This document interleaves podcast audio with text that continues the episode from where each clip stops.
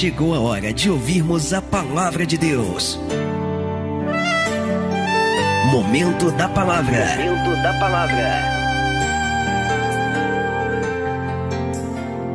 Filipenses no capítulo 3, no versículo de número 13. Diz assim a palavra de Deus: Irmãos, quanto a mim não julgo que o haja alcançado, mas uma coisa faço, e é que, diga comigo, igreja, esquecendo-me das coisas que atrás ficam e avançando para as que estão diante de mim, prossigo para o alvo. Você pode dar glória a Deus aí, meu irmão? Amados, eu acredito que Paulo não fazia ideia do quanto esta palavra aqui seria poderosa. Não só pela revelação literária daquilo que ele está dizendo, mas principalmente é porque dentro desta palavra, dentro deste conselho, existe cura para um dos maiores males que o ser humano enfrenta. Acredito que Paulo não tinha, quando falou essas palavras, acredito que ele não tinha noção do que ele estava falando, da profundidade daquilo que estas palavras aqui iriam trazer para a vida das pessoas. E Deus nos deu uma revelação tremenda de que dentro destas palavras há cura mais do que fazer uma ministração ou trazer um ensinamento.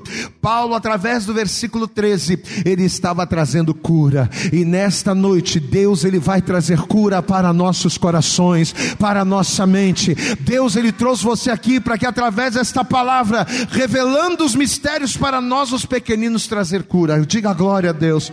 Eu vou ler mais uma vez, Filipenses 3, verso 13. Irmãos, Quanto a mim, não julgo que o haja alcançado, mas uma coisa faço, e é que esquecendo-me das coisas que atrás ficam, existe um mistério nesta frase, esquecendo-me das coisas que atrás ficam, repita comigo, esquecendo-me das coisas que atrás ficam. E aí ele continua dizendo: e avançando para as que estão diante de mim, prossigo para o alvo. Você sabia que você tem um alvo? Amém? Você sabia que quando Deus te tirou lá da bebida, quando Deus te tirou da droga, quando Deus te tirou da prostituição, quando Deus te tirou da lama, Ele te trouxe para a casa dele e Ele colocou um propósito para você. Você sabia disso? Diga comigo, a minha vida tem um propósito. Diga assim, a minha vida tem um alvo. E qual é o alvo que nós temos para alcançar? É a nossa salvação. Diga glória a Deus. E é por causa dessa salvação, é por esse alvo, que Paulo, através destas linhas, ele traz para nós a cura para os males da nossa alma. Eu quero pedir a você, estenda a tua mão aqui para frente agora, você vai curvar a tua cabeça, vai fechar os olhos. E agora eu quero que você comece a orar a Deus e comece a pedir, Senhor, fala comigo nesta noite. Ó oh, Deus, eu não quero estar aqui apenas para um encontro social, eu não quero estar aqui apenas para rever os irmãos, eu não quero estar aqui apenas para cantar louvores, mas eu quero estar aqui além de sentir a tua presença e a tua glória. Eu quero estar aqui nessa noite para ouvir a sua palavra palavra e ser dirigido pela tua vontade. Então começa a falar com ele, começa a pedir para ele, Senhor, fala comigo nesse lugar. Ó oh, Pai querido, que eu venha sair daqui transformado, renovado o meu entendimento. Ó oh, Pai querido, que a tua palavra venha trazer renovação em mim, porque eu quero experimentar a tua boa, perfeita e agradável vontade. Então fala comigo, ministra o teu querer no meu coração. Ministra, Senhor, a minha vida nesta noite, para que eu não seja mais o mesmo, mas para que saiamos daqui transformados pela tua palavra. Fala conosco nesta hora, é o que nós te pedimos com toda a nossa fé, e desde já te agradecemos, em nome de Jesus. Você pode dizer amém, Jesus? Você pode dizer graças a Deus, glória a Deus. Você pode aplaudir bem forte a Jesus aí, dá para Jesus o teu melhor nessa noite. Isso, dê liberdade, abre a tua boca, dá glória, dá glória, dá glória. Faz barulho para Jesus nesta noite. Aleluias! Por favor, toma o teu assento agora. Amados, e a partir desse momento você não vai conversar, a partir desse momento você não vai olhar para o lado, não vai olhar para o outro, não vai desligar. Que o teu foco esteja primeiro na Bíblia e depois aqui no pastor. Então olha aqui para o pastor, preste atenção. Você sabe que apesar da própria palavra de Deus nos ensinar lá em Provérbios, que do coração do homem procedem as saídas da vida. Apesar da palavra de Deus ela nos deixar muito claro que o nosso coração é a sede dos nossos desejos, ou seja, a princípio, segundo as escrituras, os desejos que brotam no homem, eles procedem do coração. Porém, apesar da palavra de Deus nos trazer essa indicação, fisiologicamente falando, tudo aquilo que nós fazemos, tudo aquilo que nós sentimos, tudo aquilo que nós pensamos está aqui, no cérebro. Diga comigo, tudo aquilo que eu penso, tudo aquilo que eu faço, tudo aquilo que eu sinto, começa aqui. Queridos, comprovadamente é o cérebro que reconhece os ambientes. Comprovadamente é o cérebro que, segundo aquilo que vemos, segundo aquilo que ouvimos, segundo aquilo que cheiramos, segundo aquilo que sentimos e tocamos, é ele, o cérebro, que nos influencia a responder segundo as percepções dos nossos sentidos. Quando eu toco em alguma coisa, através do meu tato, é o meu cérebro que vai pegar a informação do meu toque e vai codificá-la na minha mente para que eu venha entender o que fazer com aquela atitude. Quando eu sinto um cheiro, quando eu como um alimento e sinto o gosto daquele alimento, é o meu cérebro que vai codificar aquilo e vai, através daquilo que eu sinto, através do cheiro que eu tenho, através do gosto que eu sinto, é ele quem vai me direcionar. É o cérebro que pensa, é o cérebro que coordena, é o cérebro que nos orienta e principalmente é ele, o cérebro, que além de determinar aquilo que é ameaçador para nós, além de determinar aquilo que é perigoso para nós, é ele que se encarrega de produzir respostas fisiológicas para situações que ele julgue perigosa para nós. Presta atenção. Quando eu estou em uma situação de aparente perigo, quando eu estou em uma situação em que de alguma forma eu estou correndo algum risco, é justamente o meu cérebro que vai ligar o alerta, que vai identificar, que vai entender aquela situação que está ao meu redor, e é ele que vai se encarregar de me direcionar, de, de me dar a melhor resposta, de me direcionar a melhor solução. Eu vou te dar um exemplo prático para que você venha entender aquilo que nós estamos falando. Imagine uma pessoa que vai atravessar uma rua. E de repente a pessoa, ao atravessar a rua, ela percebe que está vindo um carro em alta velocidade na sua direção. A pessoa simplesmente queria atravessar a rua, mas quando ela olha, ela percebe que está vindo um carro em alta velocidade. Quando isso acontece, é de responsabilidade do cérebro fazer três coisas. Vamos recapitular. Imagine você, você vai atravessar uma rua e de repente você percebe que está vindo um carro em alta velocidade. E quando você se vê naquela condição, o teu cérebro ele é responsável por fazer três coisas por você. A primeira coisa, ele vai entender, ou seja, ele vai discernir que aquele carro em alta velocidade é um perigo. Glória a Deus, amado. Você atravessou a rua, o carro está vindo em alta velocidade. Primeira coisa que o cérebro faz, aquilo ali é um perigo para você.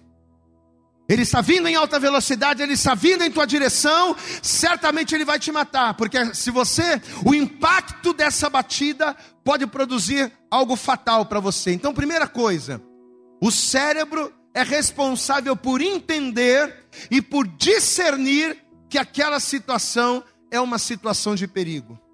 Segunda coisa que o cérebro faz, é ele que em milésimos de segundos se encarrega de buscar naquele ambiente alternativas para te fazer escapar do perigo. Então, por exemplo, você está ali no meio da rua, o carro está vindo, coisa de milésimos segundo, de milésimos de segundos, o teu cérebro começa a trabalhar.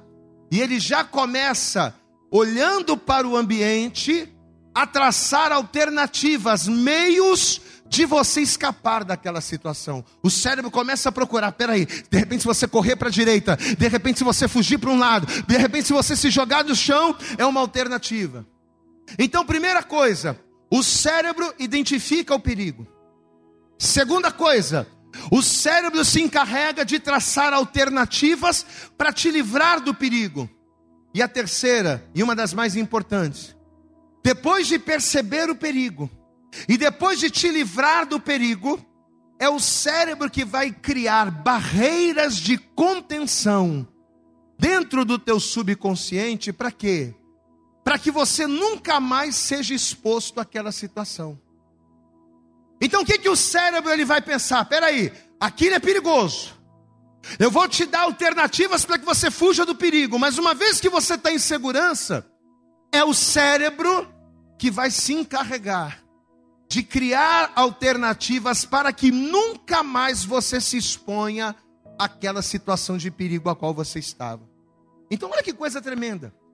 Além de identificar o perigo, além de nos livrar do perigo, é de responsabilidade do cérebro se encarregar de que a pessoa nunca mais ela corra aquele risco novamente, ou seja, de que aquela pessoa, é, é, é, o cérebro ele gerencia as emoções da pessoa de tal maneira que ela aprenda com aquilo.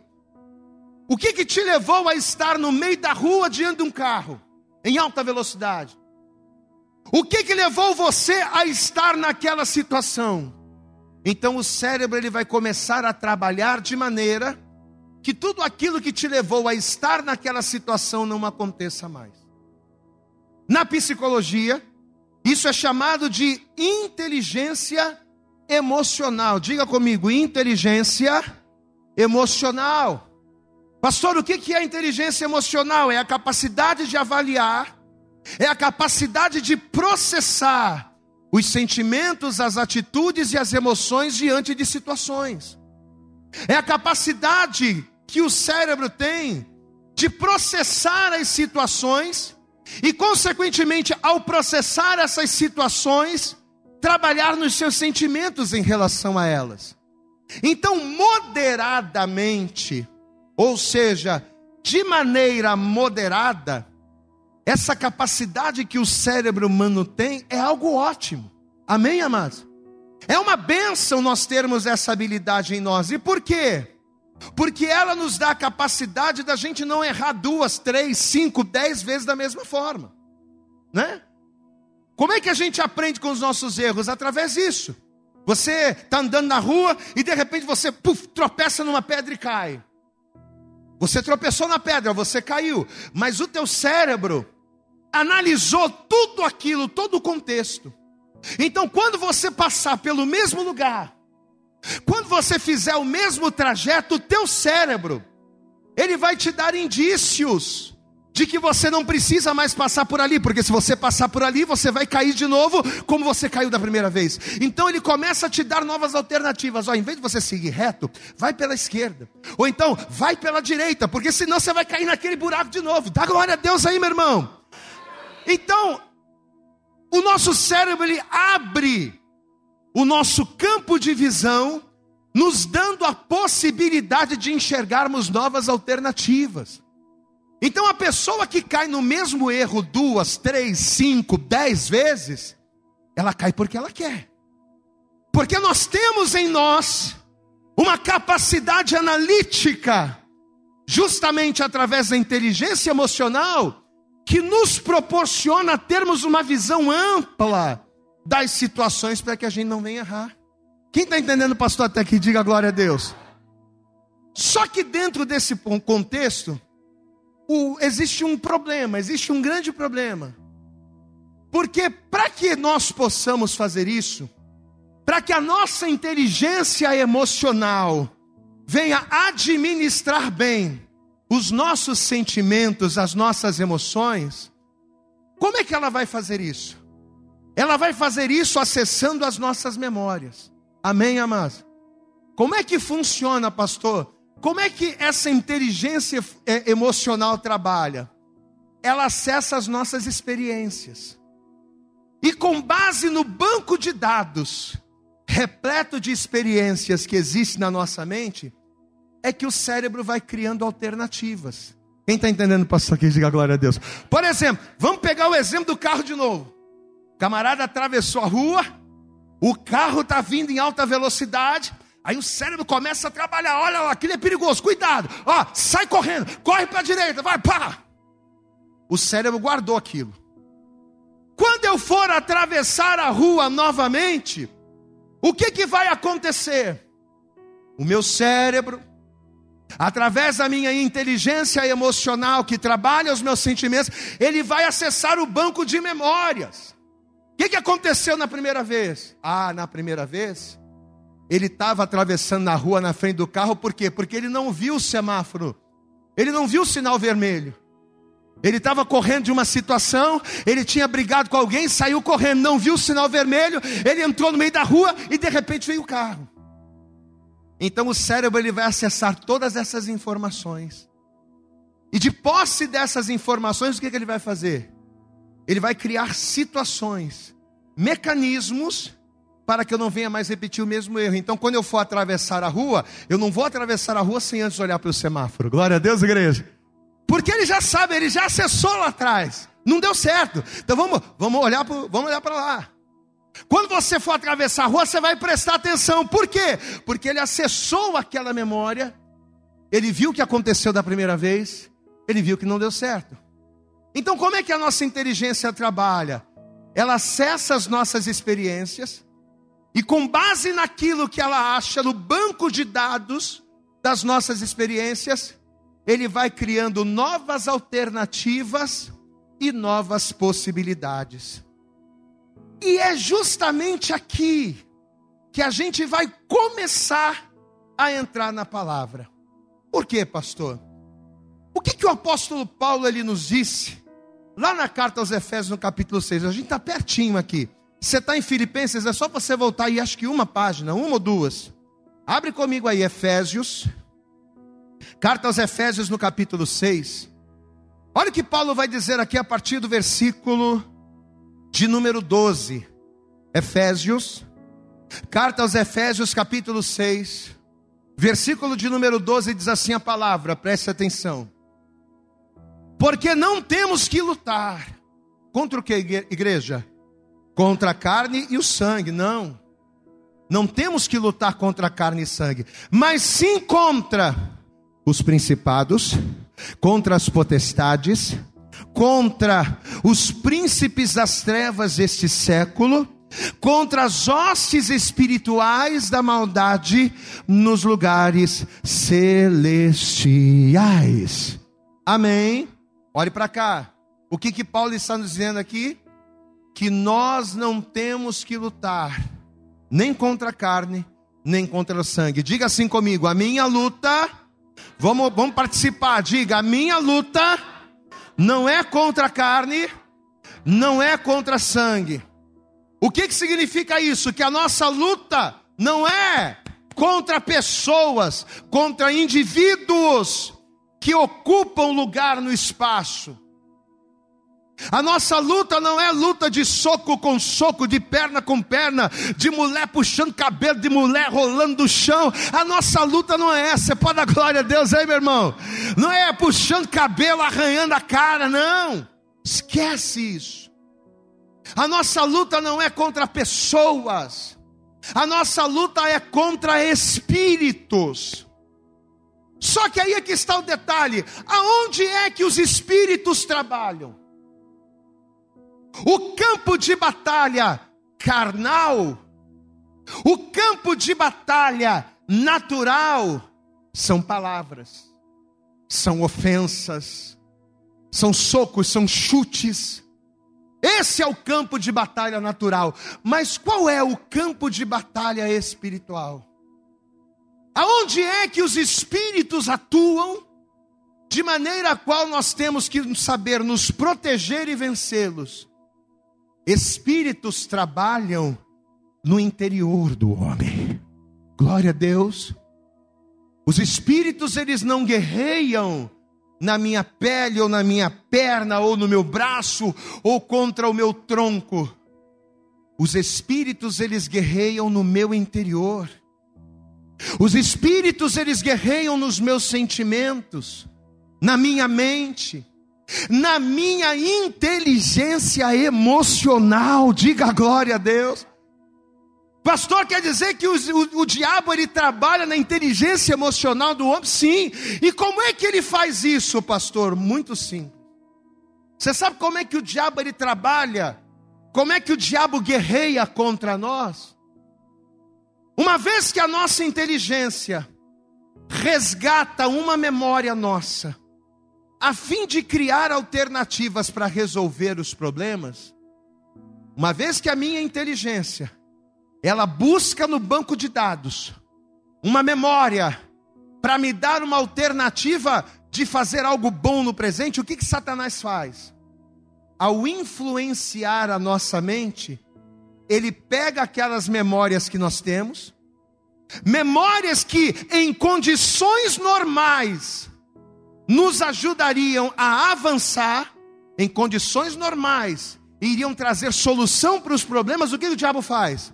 ele pega aquela memória e ele transforma em dor. Você pode dar um glória a Deus aí? Ele pega aquelas nossas memórias, ele acessa o nosso banco de dados, ele pega aquela experiência ruim que eu tive, ele pega aquela experiência dolorosa que eu tive, ele pega aquela decepção que eu tive, e ao invés dele usar ao invés da minha inteligência usar aquela decepção como uma alternativa para eu fazer algo diferente, o diabo contamina aquilo e ele transforma uma memória de decepção em uma dor. Ele transforma uma memória de derrota, ele transforma aquilo em frustração. Em outras palavras, o diabo ele pega uma decepção que serviria como um aprendizado, e ele transforma aquilo num dos maiores responsáveis por incapacitar, reter e bloquear pessoas. Você sabe o que, que mais tem o poder de incapacitar, reter e bloquear pessoas? Sabe o que, que faz isso? Os traumas. Posso ouvir um glória a Deus? O diabo ele pega aquela memória e ele transforma aquilo em uma dor. Não era para ser uma dor. No nosso subconsciente, na nossa inteligência emocional, aquela memória era só algo que iria contribuir para um futuro diferente, mas ele pega aquilo e contamina. Ele transforma aquilo em um trauma. O que são traumas? Traumas eles são na maioria das, na, os traumas eles nada mais são do que a nossa mente contaminada pelo medo. É a nossa mente criando uma série de motivos, criando uma série de justificativas para quê? Para tentar nos impedir de sermos ousados. Diga comigo, os traumas, repita isso bem alto, diga, os traumas me impedem de ser ousado. O que são os traumas?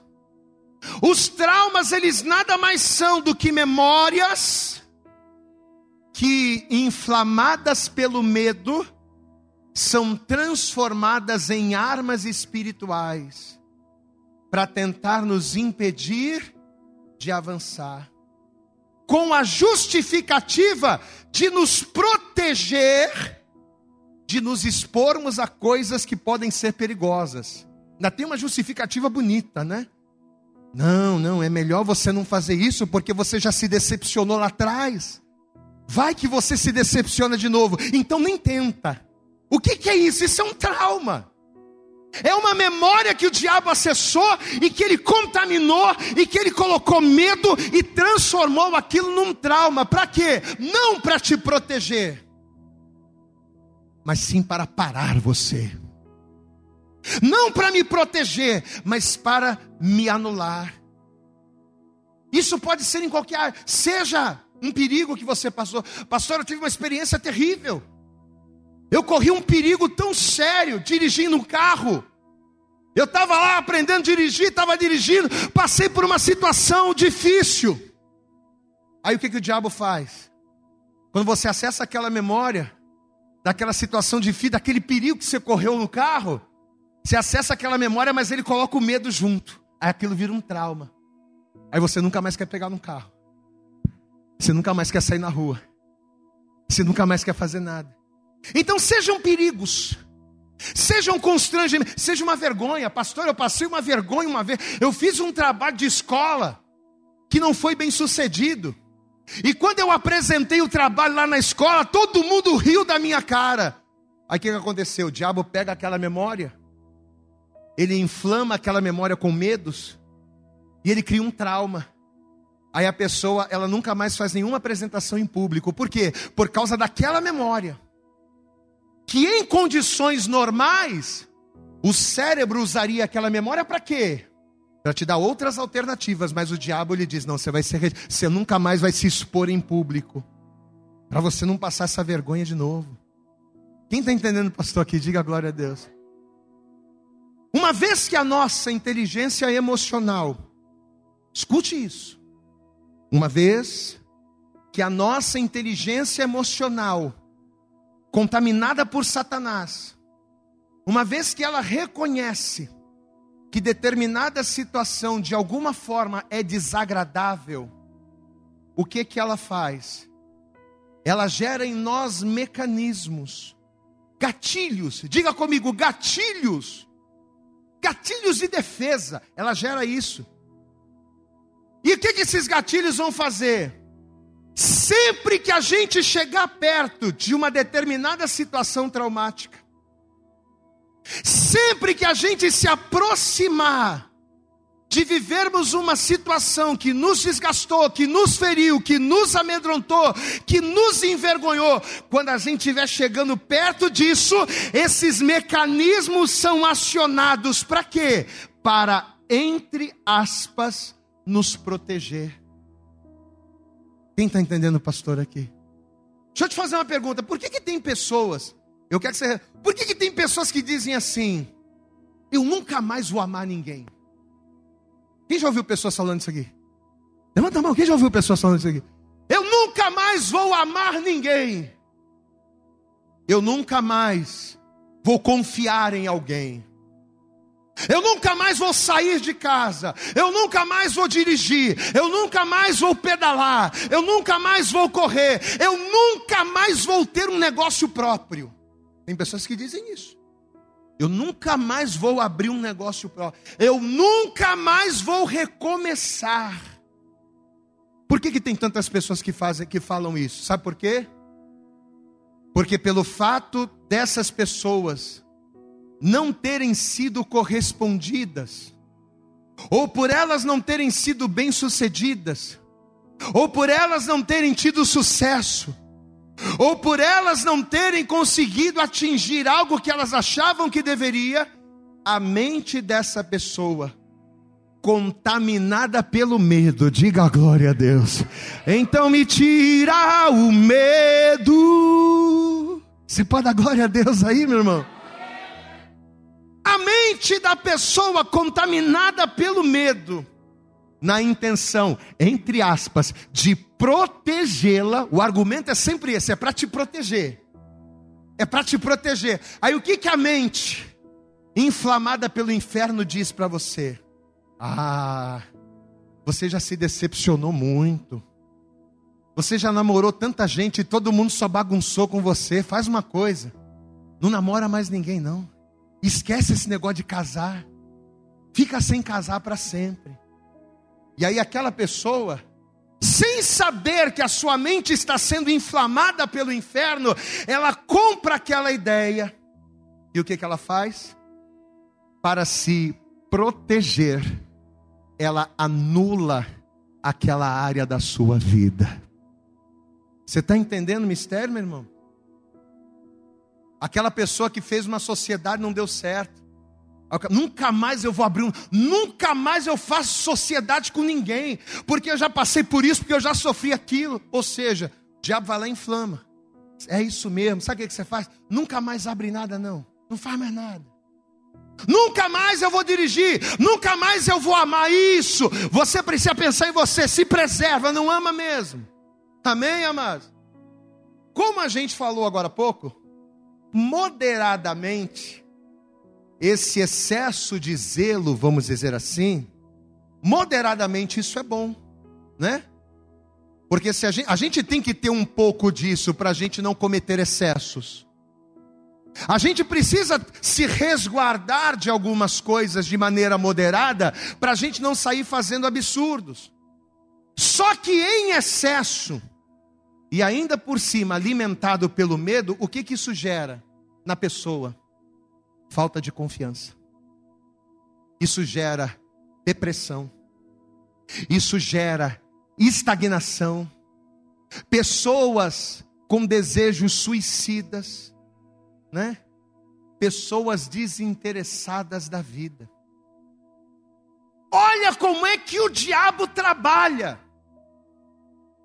O diabo ele não vai pegar um copo de cerveja, um copo de cachaça, ele não vai pegar uma seringa, né, ali de droga para colocar, ele não vai pegar o teu braço, ele não vai abrir a tua boca e vai derramar, não. Não. Ele vai se aproveitar daquilo que você tem em você da tua inteligência emocional, né? Ele vai se aproveitar da capacidade que você já tem, para quê? Para colocar uma coisinha dele ali. E transformar aquilo que seria bom para você em algo que vai te parar, em algo que vai te desestabilizar, em algo que vai te reter. Olha aqui para minha cara, olha aqui para mim. Você sabe por quê que lá no Evangelho de João, no capítulo 10, Jesus ele disse que o diabo ele veio para matar, roubar, destruir. Diga comigo, ladrão. Bem, eu digo ladrão. Ele veio para matar, para roubar e para destruir. Satanás é o grande ladrão, é o grande roubador. E você sabe por que, que ele veio para matar, roubar e destruir? Você sabe por que, que quando o diabo ele olha para minha cara, quando ele olha para tua cara, ele quer acabar com você, ele quer destruir você, sabe por quê? Porque você é a lembrança da derrota dele. Olha aqui para mim. Quando o diabo olha para você, quando o diabo ele olha para o teu casamento, quando ele olha para a tua família, quando ele olha para a tua vida, quando ele olha para mim, quando ele olha para nós, você sabe o que, que ele vê em você? Ele vê em você a derrota dele. Sabe por quê? Porque Deus fez você, Deus nos fez para ocupar e para viver aquilo que Ele perdeu. Diga assim: Deus me fez para ocupar e para viver aquilo que Lúcifer perdeu o que que Lúcifer perdeu? Lúcifer perdeu o lugar de honra, Lúcifer perdeu o lugar de adoração. Ele foi criado com o propósito de adorar ao Senhor, e hoje esse propósito é na sua vida. Quando ele olha para você, ele quer te matar, sabe por quê? Porque você é um adorador. Então levanta a tua mão, abre a tua boca e adore, aleluias, porque a vitória é tua, em nome de Jesus. Por que, que o diabo quer matar você? Primeiro, porque quando ele olha para você, ele vê a derrota dele. E segundo, o segundo motivo pelo qual ele quer te matar, te roubar e te destruir. Segundo motivo, ele quer fazer isso para te impedir. Abre o teu ouvido aí. Ele quer te matar para te impedir de cumprir o propósito de Deus que ele mesmo não cumpriu. Amém? Em Ezequiel, no capítulo 28, a Bíblia diz que Lúcifer ele foi querubim ungido, levantado, estabelecido para proteger, mas ele não protegeu. Ou seja, ele nasceu com um propósito, mas ele não cumpriu esse propósito. Abre comigo lá, Ezequiel 28. Vamos ver isso aqui. Ezequiel capítulo 28. Olha o que diz aqui, ó. Vamos ler a partir do versículo 14. Ezequiel capítulo 28. Versículo 14 diz assim: presta atenção, escute. Tu eras, tu eras o querubim ungido para cobrir, para proteger, diga glória a Deus, e te estabeleci, eu te coloquei lá, eu te estabeleci para isso. No Monte Santo de Deus estavas, no meio das pedras afogueadas andavas, perfeito eras nos teus caminhos, desde o dia em que foste criado, até, diga bem alto, até que se achou iniquidade em ti.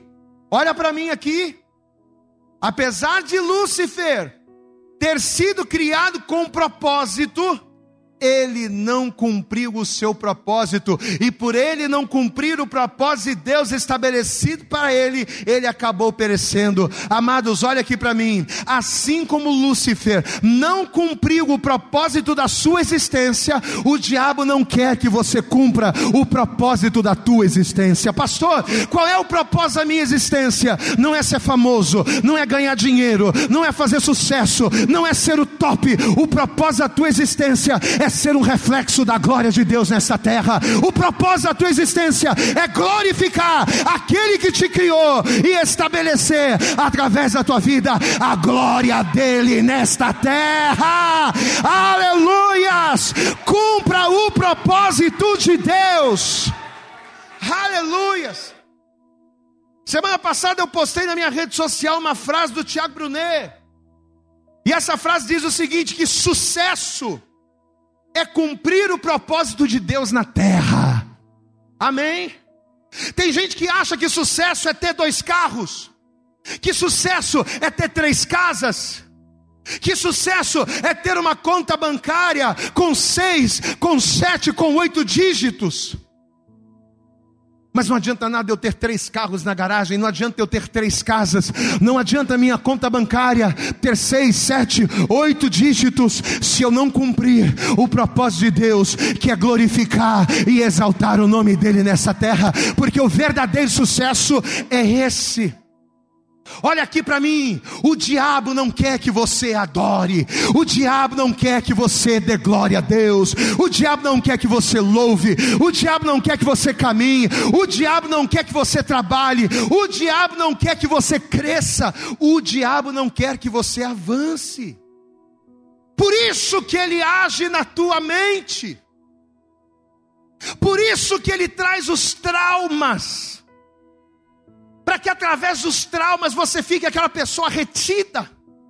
Não, eu não vou mais amar, eu não vou mais caminhar, eu não vou mais confiar, eu não vou mais sair, eu não vou mais fazer, e você vive uma vida travada, você é travado para tudo, mas nesta noite, em nome de Jesus, o Senhor te trouxe aqui, e Ele está te trazendo essa palavra, porque Ele quer te curar. Deus manda te dizer: seja livre nesta noite, seja livre dos traumas, destrave o teu corpo e a tua mente, e avance nele. Deus, diante desta palavra, está falando para mim e para você: seja livre, glória a Deus, seja livre dos teus complexos, seja livre dos teus medos, seja livre dos teus traumas. Pastor, mas como é que eu faço isso? Sabe como é que você vai ser livre dos teus traumas? Fazendo como Paulo. Diga glória a Deus. É aí que a gente vai cair no texto do início da mensagem. O que que Paulo fez? Sabe o que, que ele fez? Ele avançou para o alvo, ele olhou para o alvo, ele direcionou a sua vida para o alvo. Para de olhar para a direita, para de olhar para a esquerda, olhe para o alvo. Aleluias! Escuta aqui o pastor, olha para cá.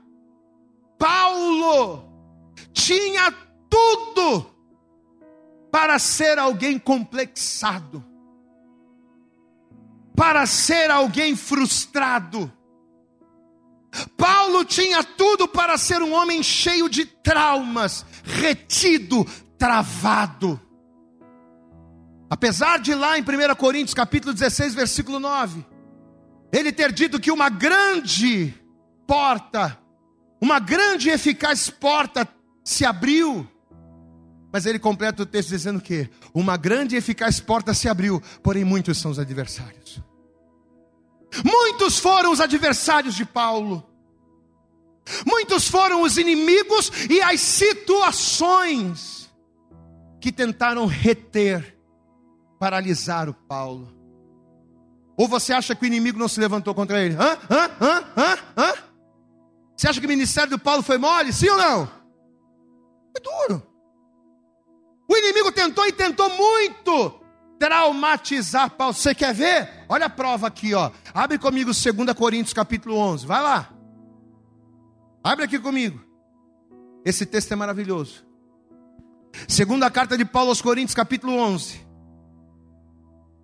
Olha o que Paulo vai dizer aqui no versículo 22. 2 Coríntios, capítulo 11. Se você encontrou, diga glória a Deus aí. Olha o que diz aqui a partir do versículo 22. Presta atenção na leitura. Segundo, 2 Coríntios capítulo 11, verso 22 diz assim: São hebreus? Ele está perguntando: são hebreus? Ué, também eu. São israelitas? Também eu. São descendência de Abraão? Também eu. São ministros de Cristo? Falo como fora de mim, eu ainda mais. Em trabalhos, muito mais em açoites, diga glória a Deus. Olha aí, aí começa. Em açoites, mais do que eles. Em prisões, muito mais. Em perigo de morte, muitas vezes. Ó, oh, para você ter uma ideia, recebi dos judeus cinco quarentenas de açoites, menos um. Três vezes fui açoitado com varas. Uma vez fui apedrejado, três vezes sofri naufrágio, uma noite e um dia passei no abismo, em viagens muitas vezes, em perigos de rios, em perigos de salteadores, em perigos da minha nação, em perigos dos gentios, em perigo na cidade, em perigo no deserto. Olha quanto perigo esse homem passou: em perigo na cidade, em perigo no deserto, em perigo no mar, em perigo entre os falsos irmãos, em trabalhos e fadigas, em vigílias muitas vezes, em fome, em sede, em frio, em jejum muitas das vezes em nudez, além das coisas exteriores, me oprime cada dia o cuidado de todas as igrejas. Olha aqui para mim, presta atenção, amados. Olha quanto material. Olha aqui para mim. Olha quanto material o diabo tinha para trabalhar na inteligência emocional do Paulo. Glória a Deus, igreja. Olha quanta, olha quanta munição Rapaz, você tem certeza que você vai continuar buscando esse Deus aí? Ô oh, rapaz, você tem certeza? Olha aí, ó. Você foi preso várias vezes. Você foi apedrejado, você foi esculachado, você foi rasgado, você foi cuspido, você foi jogado no mar. Olha quanta coisa. Não, você não pode mais passar por isso. Chega, né? É a inteligência emocional, é a nossa mente tentando nos proteger mas uma vez que ela é inflamada para o inferno, não é uma proteção, mas ela quer te reter, ela quer te impedir de ser ousado e avançar no propósito do Senhor. Mas olha quanta munição: prisões, perigos de morte, açoites, assaltos, apedrejamentos, lidando com a falsidade, falsos irmãos que batiam no ombro, mas esfaqueavam por trás passou fome, passou sede, passou frio, traição. Imagina a bomba atômica emocional. Imagina o estrago que todas estas experiências podem causar na mente de alguém. Olha quanta munição Satanás tinha. Só que deixa eu falar para você: nenhuma destas coisas o desviaram do propósito nenhuma destas decepções que poderiam reter o Paulo para o resto da vida, nenhuma destas coisas pôde lhe impedir. E sabe por quê? Sabe por que, que estas coisas não o pararam? Sabe por quê? Porque Paulo tinha um alvo. E justamente por causa desse alvo, ele vai vencer tanto Satanás quanto a sua inteligência emocional.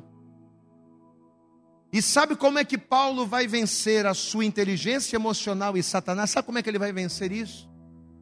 Uma fórmula muito simples, fazendo uma coisa muito simples. Oh, meu Deus do céu, a gente pensa que Deus é tão complicado, né? A gente pensa que, meu Deus, eu vou ter que fazer uma coisa muito absurda para vencer essa luta, mas Deus ele coloca a situação, a solução mais simples está na nossa cara, mas a gente enxerga. Sabe como é que Paulo vai vencer? Volta lá para o texto inicial. Filipenses, no capítulo de número 3, está aqui, ó. Está aqui a cola. Está aqui o antídoto. Filipenses capítulo 3 versículo de número 13, que encontrou, diga glória a Deus. Diz assim a palavra: Irmãos, quanto a mim, não julgo que o haja alcançado, mas uma coisa faço. Sabe o que, que eu faço para alcançar? Sabe o que, que eu faço para não desistir?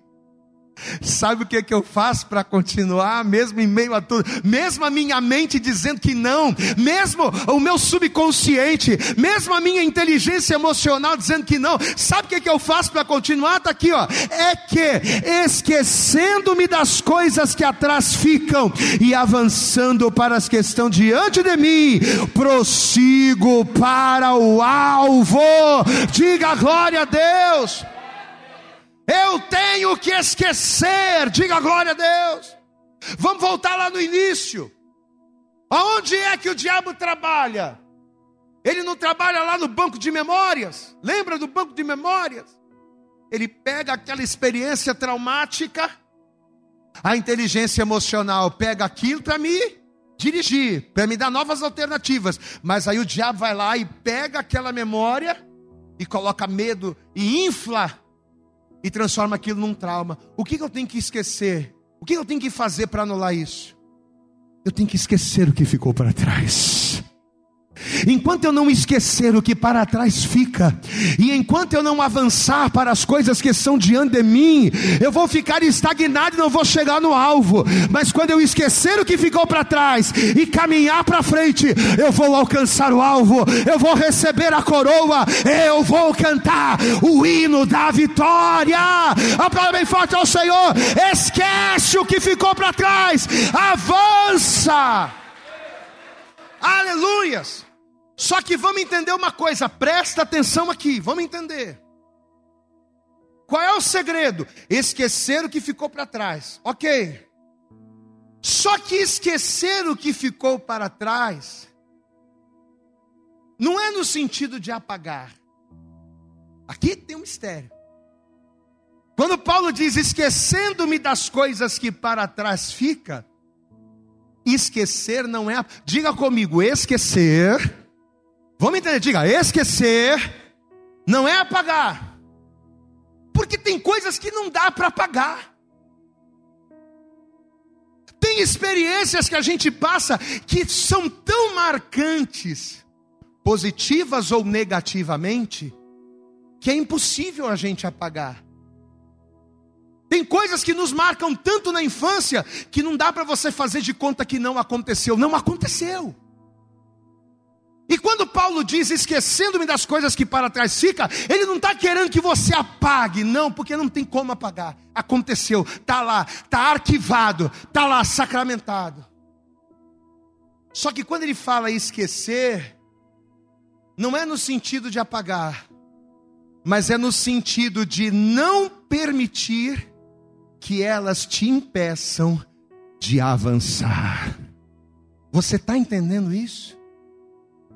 Esquecer das coisas que para trás ficam é não permitir que elas te impeçam de avançar para as novas que estão diante de você. Paulo esqueceu das prisões? Sim ou não? Paulo esqueceu das prisões? Não. tanto não esqueceu que ele falou: fui cinco vezes menos um, açoitado, fui apedrejado três vezes, fui lançado no navio quinhentas vezes. Ele não esqueceu de nada. Porque esquecer aqui não é apagar. Ele sabia exatamente quantos açoites ele recebeu. Ele sabia exatamente quantas vezes ele foi apedrejado. Ele sabia exatamente quanto, o quanto sofrimento ele passou, ele sabia. Esquecer não é apagar. Esquecer é desconsiderar por algo maior. Eu passei por tudo aquilo. Eu passei pelo abandono, pela traição, pelo perigo, pela espada, pela morte, pela fome, pela sede. Eu passei por tudo isso, mas nenhuma dessas coisas pelas quais eu passei no passado vão me impedir de no presente alcançar a coroa que o Senhor tem preparado para a minha vida. Diga glória a Deus. Esquecer é desconsiderar para alcançar algo maior. Eu quero orar com você. Nós vamos orar nesta noite. E nós vamos orar para quê? Para que você esqueça. Glória a Deus. A única forma do diabo não conseguir mais inflamar aquilo que ficou no seu passado e trazer para o teu presente é você esquecendo. Então nós vamos orar nesta noite. Nós vamos ungir você. Glória a Deus, amado. Para que através da oração, nós fizemos uma semana de jejum. Hoje é o primeiro dia depois do jejum. Nós vamos orar e nós vamos, e nós vamos ungir você. Debaixo de oração e jejum. Para quê? Para que definitivamente você esqueça. Mas o que é esquecer? Não é apagar é desconsiderar para que você venha viver o novo de Deus. Quantos querem viver o novo de Deus? Quantos querem ser curados dos traumas e das feridas e das dores que te impedem de avançar? Diga glória a Deus. Então eu quero pedir a toda a igreja que se coloque de pé. Assim que você se colocar de pé, você vai dar para Jesus a tua melhor salva de palmas. Isso, e eu quero que você aplauda, que você abra a tua boca e que você dê o teu melhor. Glória a Deus nessa noite. Abre a tua boca e glorifica Ele. Aleluia. Eu acredito que essa mensagem falou poderosamente com você. Mas se você acredita que ela pode ajudar também uma outra pessoa que você gosta, ama ou admira, mande para ela. Compartilhe o link ou convide essa pessoa para seguir o nosso podcast. E creia que fazendo isso, ainda que não seja você a ministrar, além de nos ajudar, você estará cumprindo o ID de Deus. Deus abençoe você e até o nosso próximo conteúdo.